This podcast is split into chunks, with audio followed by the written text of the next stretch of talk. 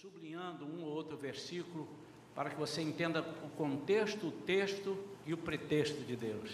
Amém? Diz assim, segundo Samuel capítulo 9. Certa ocasião Davi questionou a si mesmo: Será que alguma pessoa da família de Saul ainda vive? Se houver, eu gostaria muito de encontrá-la e fazer algo de bom para essa pessoa, em memória da minha amizade por Jonatas. Então convocaram Ziba, um dos servos da família de Saul, para apresentar-se a Davi. E o rei lhe indagou: Tu és Ziba? E ele prontamente respondeu: Teu servo, Senhor. O rei prosseguiu: Resta ainda alguém da família de Saul a quem eu possa demonstrar a lealdade de Deus? Ao que replicou Ziba: Ainda há um filho de Jonatas, aleijado dos pés. E o rei desejou saber e onde ele se encontra agora? Diante do que Ziba lhe disse, na casa de Maquir, filho de Amiel, em Lodebar. Então, em seguida, o rei Davi mandou trazê-lo da cidade de Lodebar. Então Mefibosete, filho de Jonatas, neto de Saul, veio à presença de Davi e se prostrou com o rosto em terra e fez-lhe reverência. Davi o chamou pelo nome Mefibosete, e ele prontamente respondeu ao rei: Eis aqui teu servo, Senhor. Então Davi o tranquilizou, dizendo: Não temas, porquanto o chamei para lhe demonstrar bondade, por amor a Jonatas, teu pai, meu amigo. Restituirei todas as terras de Saul, pai de teu pai, e tu sempre haverás de comer à minha mesa. Então Mefibosete lhe fez é, reverência e declarou: Ó Senhor, quem é este teu servo para dares tua preciosa atenção? Vale tanto quanto um cachorro morto?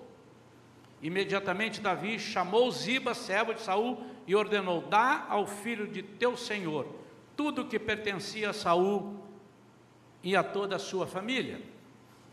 Tu cultivarás a terra com que teus filhos e servos, a terra com teus filhos e servos, e colherás dos frutos para que o filho do teu senhor tenha alimento para comer. Mas Mefibosete, filho do teu senhor, comerá sempre à minha mesa.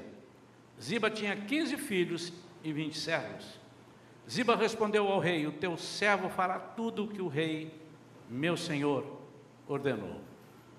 E o rei acrescentou: Mefibosete passará a comer à minha mesa como um dos filhos do rei. E Mefibosete tinha um filho pequeno chamado Mica, e todos quantos moravam na casa de Ziba eram servos de Mefibosete. Assim, Mefibosete, que era deficiente dos dois pés, passou a morar em Jerusalém e todos os dias fazia suas refeições em companhia do rei, partilhando da mesma mesa.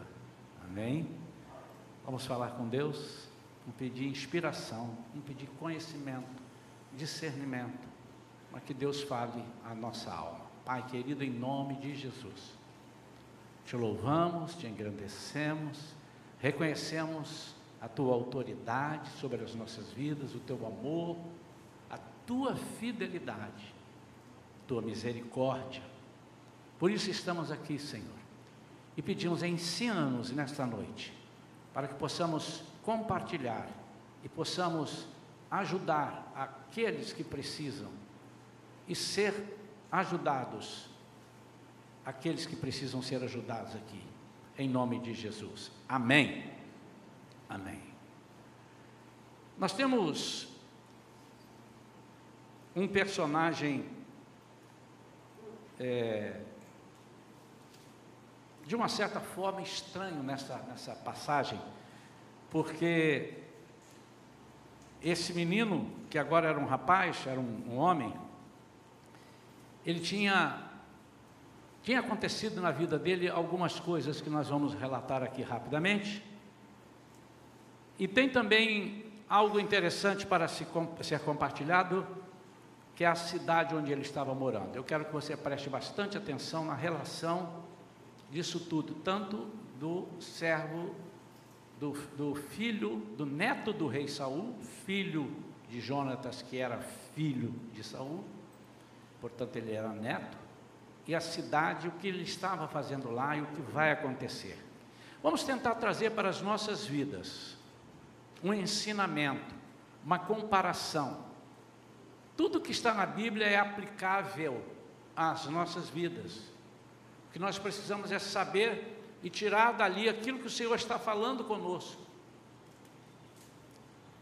Retirar do meio daquele texto, do contexto, dizendo: Isso pode estar acontecendo comigo, ou está acontecendo com alguém que eu conheço. O título da mensagem de hoje é: Não enterre sua história. Não enterre a sua história. Que história? Primeiro vamos falar de Mefibosete.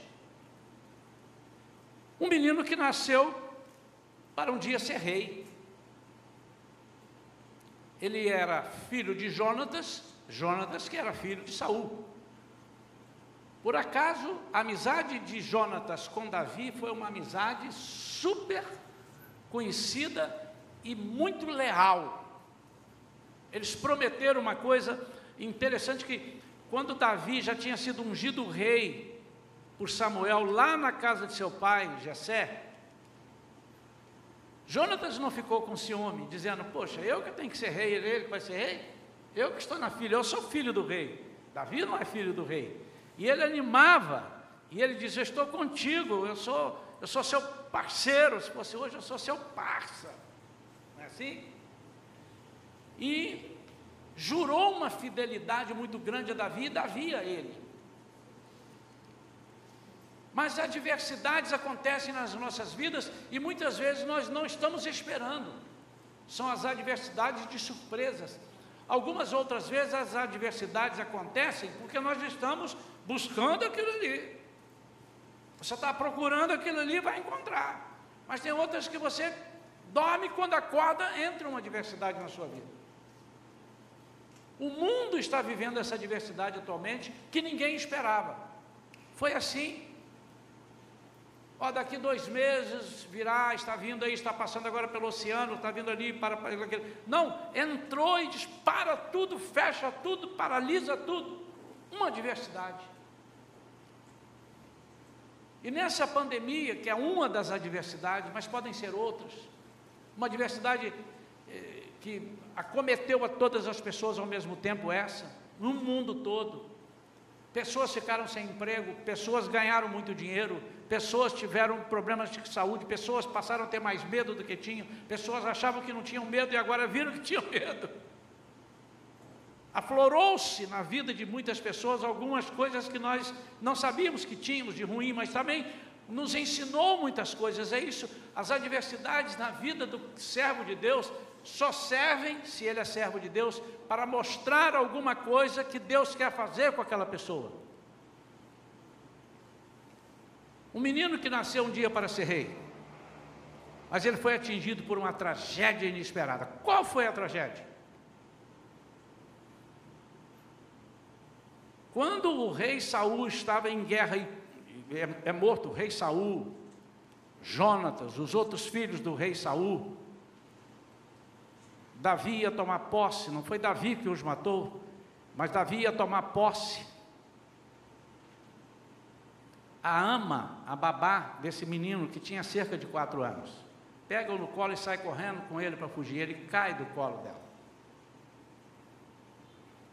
e quebra os dois pés. Não sei se tinha um ortopedista bom na época, mas ainda que tivesse, eles fugiram. Por que, que tinham que fugir? Porque era comum um rei assumia um reinado e ele pegava toda todos os herdeiros do rei anterior que estivessem vivos e mandava matar a todos para que eles não viessem buscar o trono de volta. E ele sabendo, a ama de, de, de, Mefibosete, sabendo que isso podia acontecer, pegou, saiu correndo com ele, para livrá-lo, era uma criança. Ele cai, quebra os dois pés e leva para um lugar chamado Lodebar. Ele perdeu a realeza. Por que perdeu a realeza? Não era interessante para ele dizer: Olha, eu sou o príncipe, eu estou aqui. Porque ele imaginava que o rei Davi disse: Ah, estás aí? Vem para cá que eu vou degolar você, eu vou aí te degolar. Perdeu a família. A família toda morreu, só sobrou ele. Perdeu a perspectiva de vida. Que diversidade, irmãos. Perdeu a capacidade de se locomover sozinho. Portanto, ainda que um rei, fosse Davi ou fosse outro, chamasse, não, interessante, eu quero trazê-lo para ele ser um futuro rei, ele vai ser o príncipe. Não podia, porque ele tinha os pés aleijados e eles não aceitavam que um rei fosse aleijado, principalmente dos pés ou das mãos, porque não poderiam guerrear. Que tristeza. Ele estava agora numa situação que ele não escolheu. São coisas que acontecem. Você escolheu essa pandemia vir para aqui? Não. Mas te acometeu, nos acometeu. Outros problemas surgem. Você perde um emprego fora da pandemia, havendo ou não pandemia. Você bate o seu carro, fica sem carro. Alguma coisa desagradável tira você dos trilhos. Uma diversidade. Mas agora nós temos um lugar lugar para onde esse menino foi levado.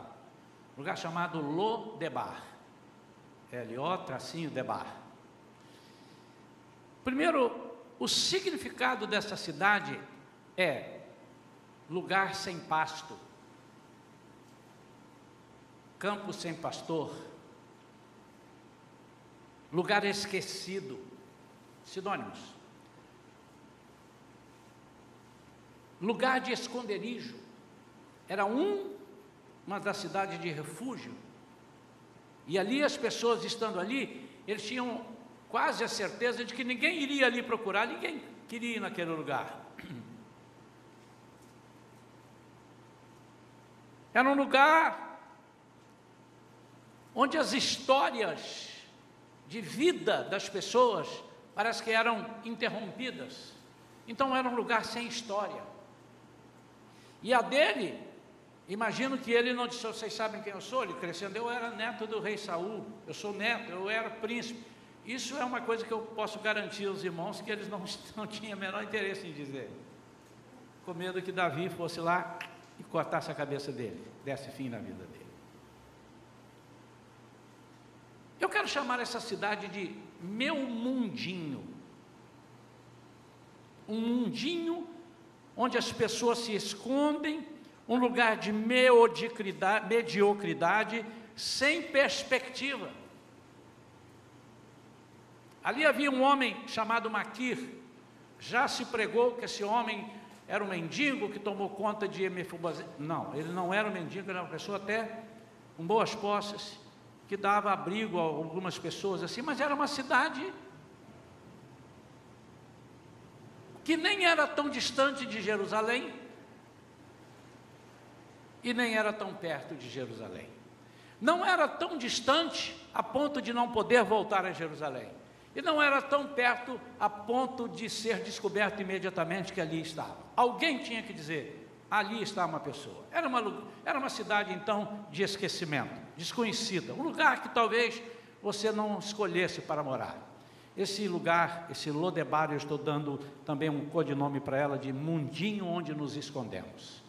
Amados, às vezes nós, as adversidades nos atingem, os problemas nos atingem e nós escolhemos um mundinho. Vocês já viram alguém dizendo: Deixa eu aqui no meu mundinho, eu estou aqui recolhido no meu mundinho. Isso é um erro, você não deve dizer eu estou no meu mundinho. Deus te trouxe para você ser sal da terra, do mundo, luz do mundo. Você não pode escolher um mundinho para você e se fechar. Deus quer que você esteja sendo usado por Ele, mas amplamente usado. Mas tinha uma coisa na vida desse moço. Ele era filho do amigo do rei. Ele era filho de Jonatas. O problema é que, por medo ele se afasta do palácio, é levado. Primeiro, que ele não tinha opção, quatro anos, não vai decidir, eu quero ficar aqui ou colar. Mas ele crescendo, ele disse: Eu tenho que ficar aqui porque a minha história morreu, a minha história foi enterrada. Agora eu tenho que criar uma nova história. Deixa eu te dizer: não, se Deus tem uma história contigo, se Deus está propondo, está criando e te levantou, e Deus te levantou, não é se Ele te levantou, Ele levanta a todos, Ele quer ter uma história de vida com cada um de nós. Essa história não pode ser enterrada. Eu quero então, diante desse episódio, dessa história, que foi feito um, um resumo, quais devem ser nossas atitudes para restaurar a nossa história. Quais são as atitudes? A primeira atitude é que você não se, não se deixe dominar pelo medo. O medo é o maior inimigo das conquistas. Maior. Não é um dos maiores, é o maior. O medo nos impede de avançar porque ele tem uma característica paralisante. Eu não sei quantos de vocês já passaram por um susto, uma coisa de medo. Um boi bravo apareceu e você ficou paralisado. Como se você ficasse quieto, o boi quisesse te pegar, ele te pega quieto, te pega andando. Um cachorro, uau, uau! O medo paralisa. O medo é algo que mexe com o nosso cérebro, mexe com as nossas emoções e nos impede de fazer grandes coisas muitas vezes, por medo. É natural que nós tenhamos um certo medo, porque somos responsáveis. Não, não tem medo não. Onde é que está tendo tiroteio ali? Agora essa semana teve tiroteio lá na Zona Sul. Ah, vou passar no meio das balas. Eu sou servo do rei Jesus. Não é isso, irmão, não é disso que eu estou falando. Mas é o medo de não sermos perdoados, o medo de não sermos reconhecidos por aquele que é o nosso Rei, por aquele que é o nosso Deus. Em Gênesis capítulo 3, versículo 10, mostra o primeiro, qual foi o primeiro sintoma do pecado? Foi o medo. E ele disse: Adão, tive medo ao ouvir tua voz, ó Deus, e me escondi da tua presença. O medo nos faz esconder da presença de Deus. Mas medo de quê? Medo de que Deus não queira nos abençoar, que queira nos punir. Isso aqui foi o primeiro medo. Quando deve ter chegado a carruagem lá e, e chamado Mefibosete, olha, eu vim aqui, eu sou servo do rei, carruagem do rei, deve ter ido levar uma carruagem, eu vim buscar. Ele deve ter falado, misericórdia, me descobriu aqui. Eu sei que eu estou indo para a morte, estou indo para o matadouro. E eu dou prova disso.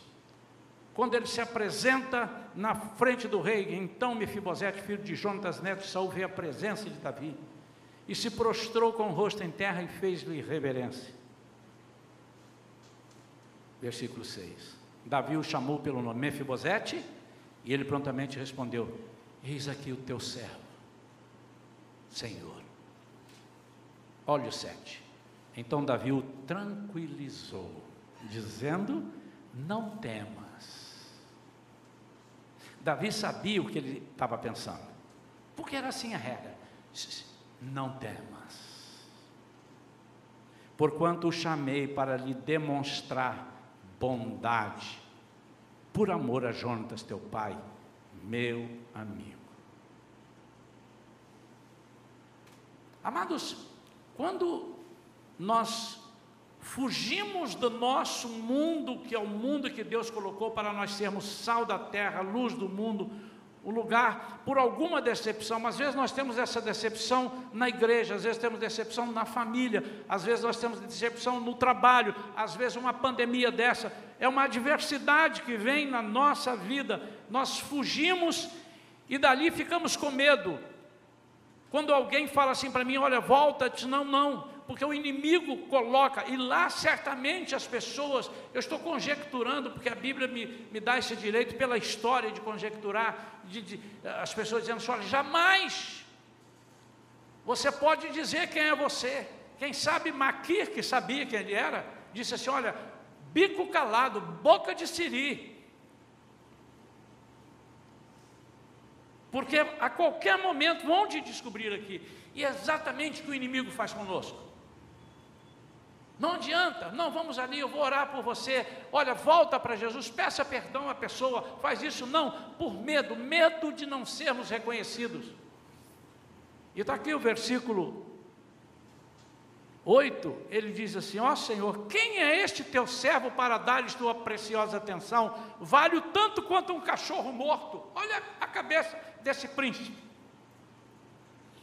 Como muda porque ele estava num mundinho onde as pessoas não tinham perspectiva de vida, onde as pessoas enterraram as suas histórias. Ele agora se achava um cachorro morto. Eu também compreendo que ele esteja dizendo assim: não se, não, não gaste o seu tempo comigo em me matar. Eu já sou um cachorro morto. Não faça nada comigo.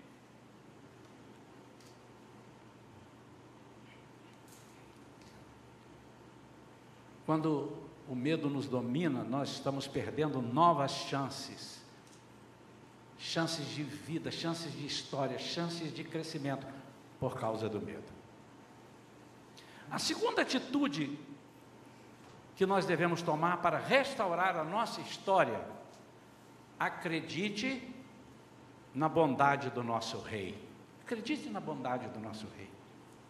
Muitas vezes, amados, nós perdemos anos preciosos das nossas vidas, sem desfrutarmos da bondade do Rei. Você até sabe, Deus é bom, é porque as pessoas falam, Deus é bom, canta, Deus é bom, mas você tem experimentado a bondade do Rei? Sim, sim. E se experimentou, por que, que o Rei Jesus, porque o nosso Deus deixa de ser bondoso de uma hora para outra? Eu preguei aqui recentemente e disse: Deus é todo amor. Ele não é um braço de amor, ele não é metade de amor, ele não é 80% de amor, ele é todo amor. Mas Deus é todo justiça também. Então, quando tem que entrar com amor, ele entra todo amor. Quando é justiça, não é justiça para aniquilar as pessoas, não é justiça para arrebentar, mas é justiça para que aquela pessoa não pereça. Para que alinhe, para que entre nos trilhos diante do rei, ele disse ser um cão, talvez com medo, talvez por medo de fugir à morte. Acredite na bondade. Muitas pessoas estão perecendo porque na hora que lhes é oferecida, ou lhes são oferecidas as benesses do rei, elas dizem: não, não, não quero. Muitas pessoas entram e saem de uma igreja ou de um trabalho ou de um movimento onde as pessoas, onde alguém está ali para orar, diz, olha, a sua causa, Deus vai guerrear a sua guerra, Ele é bondoso, vamos clamar pela bondade, e a pessoa, ele foi tão massacrado, ele está tão preso dentro do seu mundinho, que ele diz, não, eu não acredito que alguém possa ser bom comigo, não tem ninguém bom, eu quero contar uma ilustração que está dentro desse, desse parágrafo. É a ilustração que o pastor contou, eu vi, achei interessante, não é minha? E tremendo. Disse que numa cidadezinha dessas lá dos Estados Unidos, cidade de tipo de faroeste, numa briga, uma pessoa para se defender acabou matando o outro. E ele matou, foi logo preso. E aquela cidade era muito severa. Lá nos Estados Unidos, os estados têm pena de morte, um ou outro não tem, mas enfim, prisão perpétua. E ele ia ser julgado. E o povo da cidadezinha, cidade pequena, se reuniu, foi ao governador da cidade. E disse: Governador, nós viemos aqui intervir pela vida, pedir pela vida daquele fulano que está lá. Ele matou uma pessoa, mas ele não é de matar. Tem misericórdia dele suspende a pena dele. Nós sabemos que ele vai receber uma pena de morte por esse crime, mas ele não tem culpa, a cidade gosta dele. E o governador então resolveu ir lá visitar. Disse: Mas eu preciso conhecer essa pessoa. Vocês estão falando de uma pessoa que eu não sei quem é. Eu vou marcar e vou lá conhecer. Nesse dia, o governador mudou a roupa, colocou uma roupa de pastor e botou uma carta disse: Eu vou ver quem ele é, como é que é, eu vou levar uma carta. E essa carta de alforria, carta de libertação, ele coloca dentro de uma Bíblia. Governador. Pôs a Bíblia debaixo do braço e foi lá na cadeia. Quando chegou lá, se eu quero conversar, o pastor, Nas cadeias ele entra, mais às vezes até do que o governador. E ele chegou lá diante do rapaz: É você que está preso, que matou alguém? Sim. Meu jovem, eu tenho para você aqui dentro desta Bíblia a solução do teu problema. Ele disse: Eu não quero ouvir, não quero ver, não quero saber. Mas é algo que pode salvar você, vai te tirar desse presídio, vai fazer. Eu não quero saber, mas você nem deixa eu te mostrar, não há hipótese. Por favor, volte. E aquele governador, vestido de pastor, pega a sua Bíblia e vai embora. Carcereiro chama aquele rapaz e diz: Você é louco? Sabe quem é aquele homem que sa saiu daqui? Sei o pastor? Não. Ele é o governador. E ele veio aqui, sabe o que tinha dentro daquela Bíblia? Tinha a sua libertação, o seu perdão estava ali. Passados uns dias, uns meses, chegou a sentença daquele moço e ele foi condenado à pena de morte. E quando ele estava indo para o corredor da morte, pediram a ele que ele falasse suas últimas palavras. Ele disse assim: Eu quero que vocês saibam que eu vou ser executado, não pelo crime que eu cometi, mas pelo perdão que eu deixei de receber, pelo perdão que eu não quis receber. Por isso eu vou morrer. Amados, só há uma hipótese de nós perecermos, é não acreditarmos na bondade do nosso rei. Nessa história, o rei Davi representa o nosso Deus.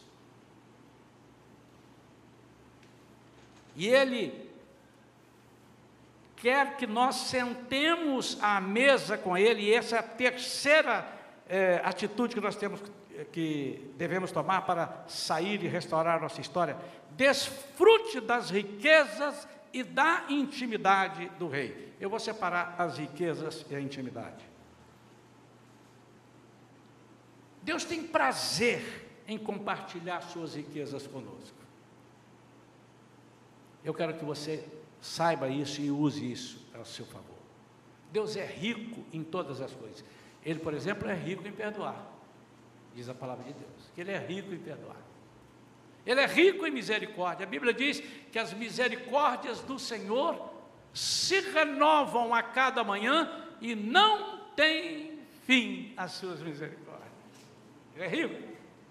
A Bíblia diz que ele é o dono do ouro e da prata. Se você não consegue, sem ele é que você não vai conseguir. Mas há uma outra coisa dentro disto, é que ele queria desfrutar ele queria que Mefibosete desfrutasse das suas riquezas e da sua intimidade. Deus não tem prazer em te sustentar em Lodebar. Não é o seu lugar. Esse seu mundinho, Deus quer te tirar dali. Deus poderia, Davi, o rei, poderia muito bem dizer assim: onde ele está? Em Lodebar me dá um endereço. E eu quero que semanalmente leve para ele uma cesta de alimentos, poupuda, leve 300 dólares, o dinheiro daquela época já era dólar, não estrague a minha pregação, leve 300, 500 dólares por semana, eu não quero que ele sofra, não, ele podia fazer isso ou não podia? Podia, aliás, é o que muitas pessoas fazem. Eu tenho dito aqui na igreja, nós sustentamos Sustentamos é, é um termo muito forte. Nós ajudamos algumas famílias com a bolsa de alimentos, mas eu tenho dito aqui para as pessoas que são líderes desse ministério: a igreja não tem interesse em toda a vida sustentar uma pessoa. Essa pessoa, um dia, ela precisa deixar de ser sustentada e passar até a sustentar outros e ajudar outros. E temos aqui na igreja casos assim. Temos mais três, eu lembro de cabeça. Pastor, nós agora não precisamos mais, pastor. Deus foi bondoso. Eu estou passando o meu nome. Amém ou não, irmãos? Isaías, irmã Ingrid, que teve muito tempo nessa área. Estou passando a minha bolsa, porque agora eu já estou numa situação melhor. É isso que Deus espera. O rei Davi disse num dos seus salmos: Eu fui moço, hoje eu sou velho já. Nunca vi o justo desamparado e a sua descendência mendigar o pão. Irmãos, isso é Bíblia. Então nós não temos o interesse de sustentar, tem pessoas, tem organizações que fazem isso melhor que a igreja. Eu não tenho interesse em competir com essas instituições de caridade. Nós temos que primeiro dar a palavra, que é o que Jesus fazia, dar o alimento, mas dar o alimento com a oração, uma palavra que converte, que o tire daquela privação ou aquela prostração e que o arranque de Lodebar para vir comer na mesa do rei.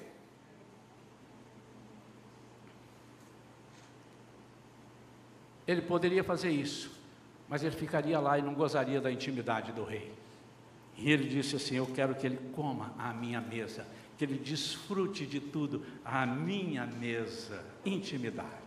Em Apocalipse capítulo 3, versículo 20, Jesus diz assim: Eis que estou à porta e bato. Aí tem duas condicionais. Se alguém ouvir a minha voz e se abrir a porta, eu entrarei e cearei com ele, ele comigo. Cear, naquela época, os costumes dos orientais, era bem tarde, e normalmente quem entrava na casa de alguém para cear já sabia que ia dormir ali. Não havia iluminação na rua, já haviam os perigos da estrada, os salteadores, os animais. Então, se ele entrava, era para entrar na intimidade. E Jesus não estava falando para ímpios, ele estava falando para a igreja. Se alguém ouvir a minha voz Deus não quer que você fique no seu mundinho sofrendo, passando privações, dificuldades. Eu quero que nesta noite você coloque no seu coração: Deus quer que as suas, as dele, riquezas e a sua intimidade dele sejam compartilhadas contigo. Entrar na intimidade do rei. Pregamos aqui um tempo um pouco atrás intimidade. Você está na sala do rei, o manda-chuva, o Todo-Poderoso, e ali você diz assim: Deus querido, meu Rei, meu Senhor, meu pastor, estou esmagado, estou com uma dificuldade. Ali você chora, abre o seu coração e ele do alto vem e providencia todas as suas saídas. Não perca essa intimidade. Quarta e última orientação, atitude para restaurar a nossa história. Não permita que as características de Lodebar sejam cultivadas em seu coração. Ao primeiro sinal, elimine os sintomas. Agora você voltou, não sinta saudade de lá. E quais são as características de Lodebar? Desânimo, palavras mesquinhas para si, que você falava e que alguém dizia, medo, falta de fé no futuro, mania de perseguição, é, porque se não fosse atrás de mim, se não coitado, coitado de mim, porque aquela babá correu comigo, porque se não corresse eu ia morrer, pois é, mas não sei porque foram matar meu pai, mania de perseguição, tristeza, a mesa do rei não é lugar de tristeza, ao contrário, é lugar de alegria. A ausência da palavra de Deus, lá era um lugar sem pasto, sem pastor, era um lugar que não havia o pastoreio. Então, quando você vem de Lodebar para Jerusalém, você tem que deixar lá todos os sintomas, todas as coisas que foram, que são próprias de lá e não devem ser cultivadas no seu coração. Por quê? Porque Deus tem uma história nova contigo. Deus quer restaurar a sua história. Imagina quanto maçante deveria ser. Senhor, meu rei, já que o senhor me deixou aqui, sentar aqui, deixa eu bater um papinho com o senhor. Olha, eu tenho que contar para o senhor. Um dia eu estava lá, aí me perseguiram, me bateram, me chamaram de aleijadinho. Eu chorava, ah, aleijadinho, eu chorava, ah, meu Deus.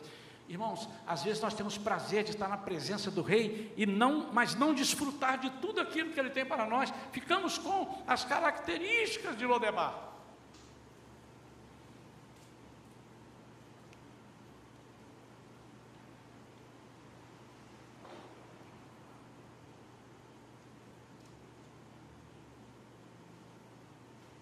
Quando Davi estava ali andando, ele disse: será que tem alguém da descendência de Saul? Olha, o coração dele é diferente dos outros reis, porque ele representa aqui, nessa ilustração, nosso Deus. Será que tem alguém que eu tenha que usar de misericórdia e bondade? Pessoas que estão, que eram daqui, não estão, ou que nunca foram daqui. E eu queria agora que os irmãos prestassem atenção em algo que nós vamos fazer. Eu estou olhando para cada um de vocês, os que são membros dessa igreja, eu sei o nome de todos. Sei até de alguns visitantes que passaram por mim ali na porta, eu sei. Mas o seu nome nesse momento vai ser Ziba. Diga para mim, seu nome, meu nome é Ziba. Diga para mim. Ziba, pode acreditar, fica tranquilo. Quem era Ziba? O servo do rei. O que nós somos? O que nós somos? Servos do nosso rei, do nosso Deus. Amém? Então, quantos Zibas nós temos aqui? Zibas. Ziba. Ziba Lúcio. Ziba Perilinho. Ziba Paula. Ziba Wesley. Veio visitar, já tem para você. Ziba Marlon e Ziba Flávia. João? Ziba?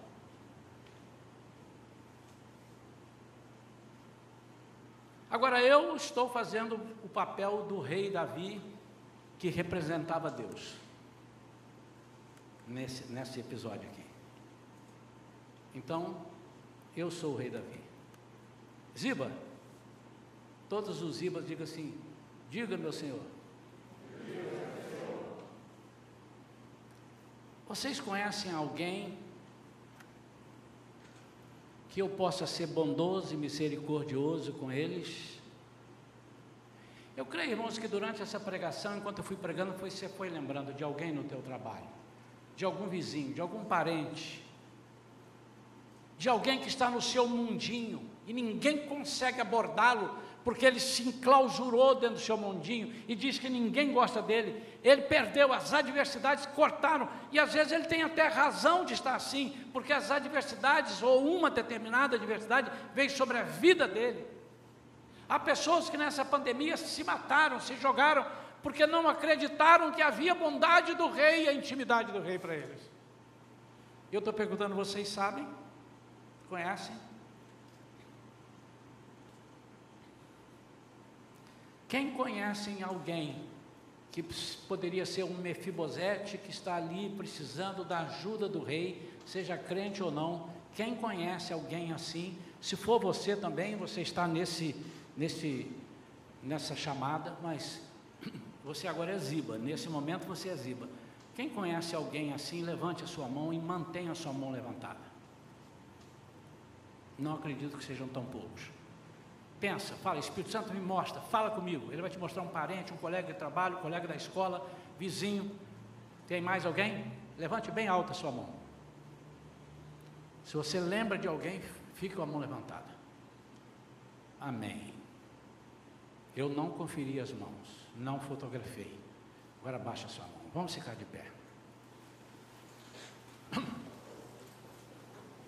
Olha o que o rei Davi vai dizer. Ziba, você é Ziba? Sim, sou eu Ziba.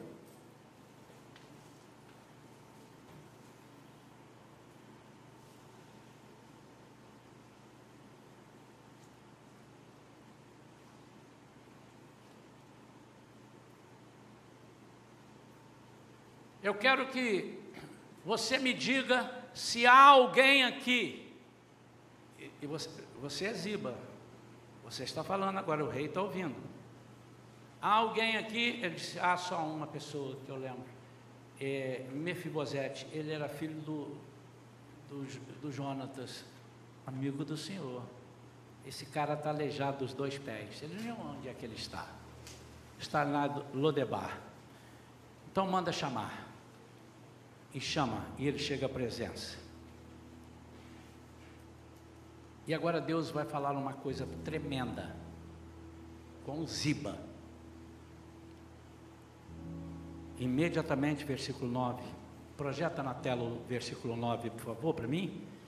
Davi chamou Ziba, servo de Saul, e ordenou: Dá ao filho de teu senhor tudo o que pertencia a Saul e a toda sua família. Primeira coisa, eu vou parar no versículo 9. Você é Ziba? Lembrou de algum Mefibosete? Então eu queria que você viesse aqui no altar para dar para ele. O que, que, você vai fazer aqui? Você vai ver o que, que Deus vai falar. Você está entregando para Deus um Mefibosete, ou dois, ou três, ou quem sabe você se considera um Mefibosete. Você também pode vir, você é Ziba e é Mefibosete ao mesmo tempo. Eu quero que você venha aqui, porque esta semana, principalmente essa semana, você vai interceder por esses Mefibosetes. E eu vou dizer o que, que você vai fazer. Nada que você não possa fazer, nada que seja impossível. Mas por que no altar? O rei disse: traz aqui, traz aqui. Pode estar vindo, traz aqui. Eu gosto do altar, irmãos. Quando tudo perante o Senhor estiver, e todo o teu ser Ele controlar, só então has de ver que o Senhor tem poder. Quando? Quando tudo deixares no altar. Sabe quem vocês estão trazendo aqui no altar? Hoje vocês são zibas, vocês estão trazendo Mefibosetes. Vocês estão lembrando de pessoas. Olha o que é que Deus falou através de Davi e que eu vou falar, porque eu agora estou na posição de Davi. E Deus está falando comigo, não é o Isaías, é Deus. Tu cultivarás, Osiba, olha para mim, olha para mim, Siba tu cultivarás. Ó meu Deus, vou andar assim agora. A terra com teus filhos e servos e colherás dos frutos para que o filho do teu Senhor tenha alimento para comer. Sabe o que, é que Deus está falando?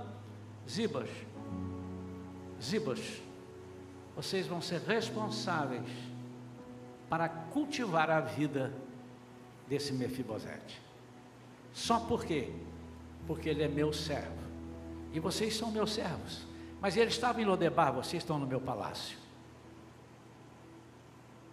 Mas sou eu que vou alimentar? Mas não é o rei? Você está comigo aqui na mesa. Todos estão comigo aqui, estão participando. Você vai cultivar. E Deus está dizendo: você ziba, você ziba aqui. Você vai usar a palavra que eu estou dando para vocês. E vai resgatar das mãos do mundinho desse seu amigo, irmão, parente ou quem quer que seja. Como? Com a palavra. Você vai dizer para ele: Você sabia que há bondade no nosso Deus que você não sabe nem estimar de tão grande que é? Você sabia que você não pode ter medo, não precisa ficar com medo, Deus não vai. Ah, foi você, né? Você fez aquele pecado, vou te deixar de quarentena agora, você não vai receber nenhuma bênção de quarentena. Esse não é o nosso Deus. A Bíblia diz que Ele é rico em perdoar. Então, logo a gente se arrepende, Ele imediatamente perdoa. É diferente de nós. Tá, você fez, tudo bem, está perdoado, mas fica lá e eu aqui, tá? Vou dar um tempo, deixa minha cabeça esfriar. Mas Deus não é assim não. Deus já te perdoou, já disse, já vem para cá, come comigo.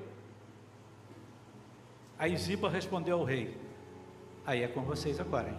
que ele disse assim: O teu servo fará tudo o que o rei, meu senhor, ordenou.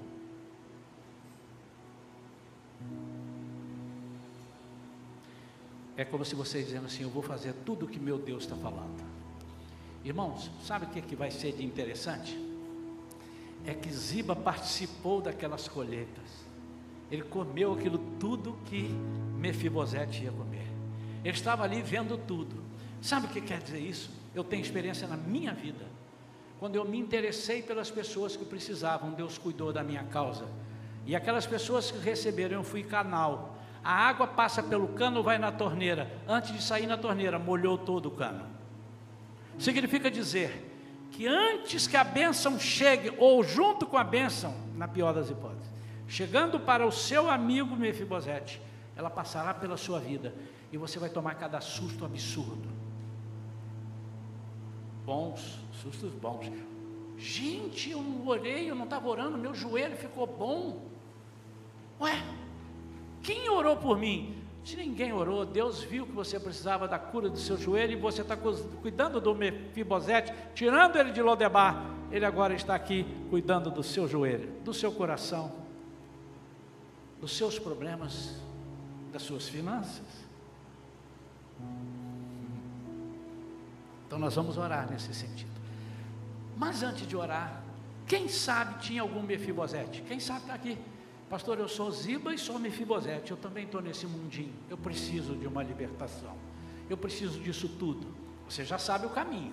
Eu já li aqui para você.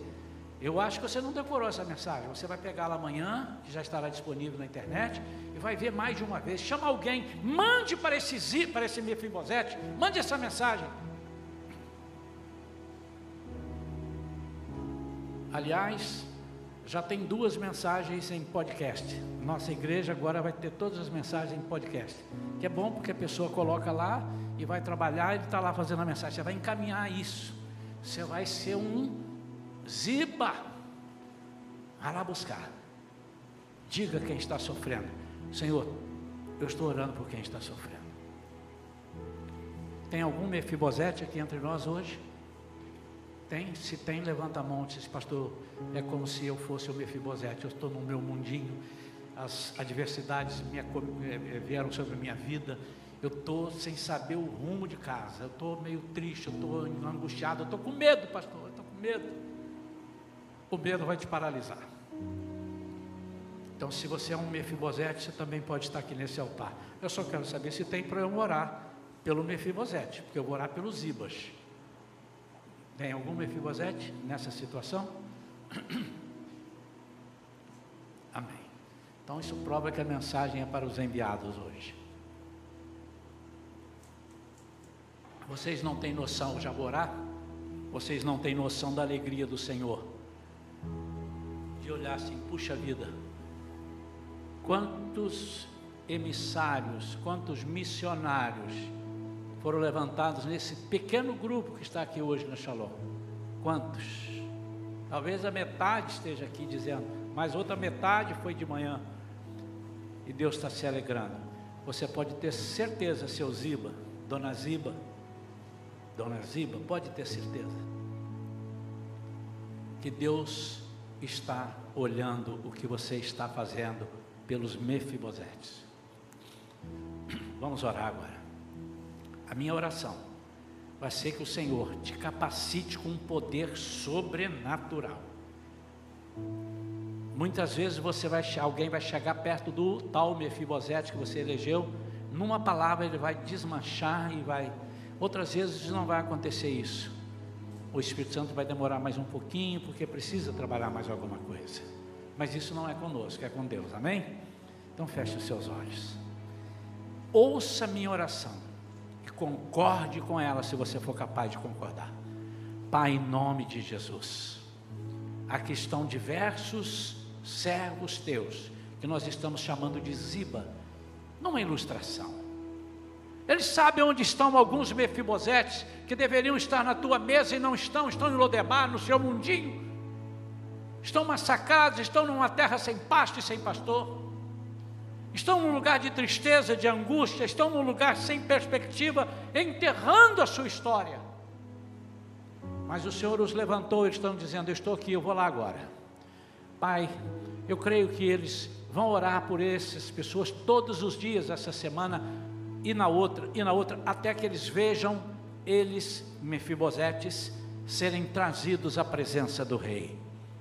Senhor, usa os teus servos Ibas com seus nomes próprios aqui, usa-os para que eles tenham capacidade de dar uma palavra que seja por WhatsApp, que seja por telefone, mas seja uma palavra que inunde o ser de cada Mefibosete que estiver sofrendo. Eu envio os teus servos. E eu não preciso te lembrar, Senhor.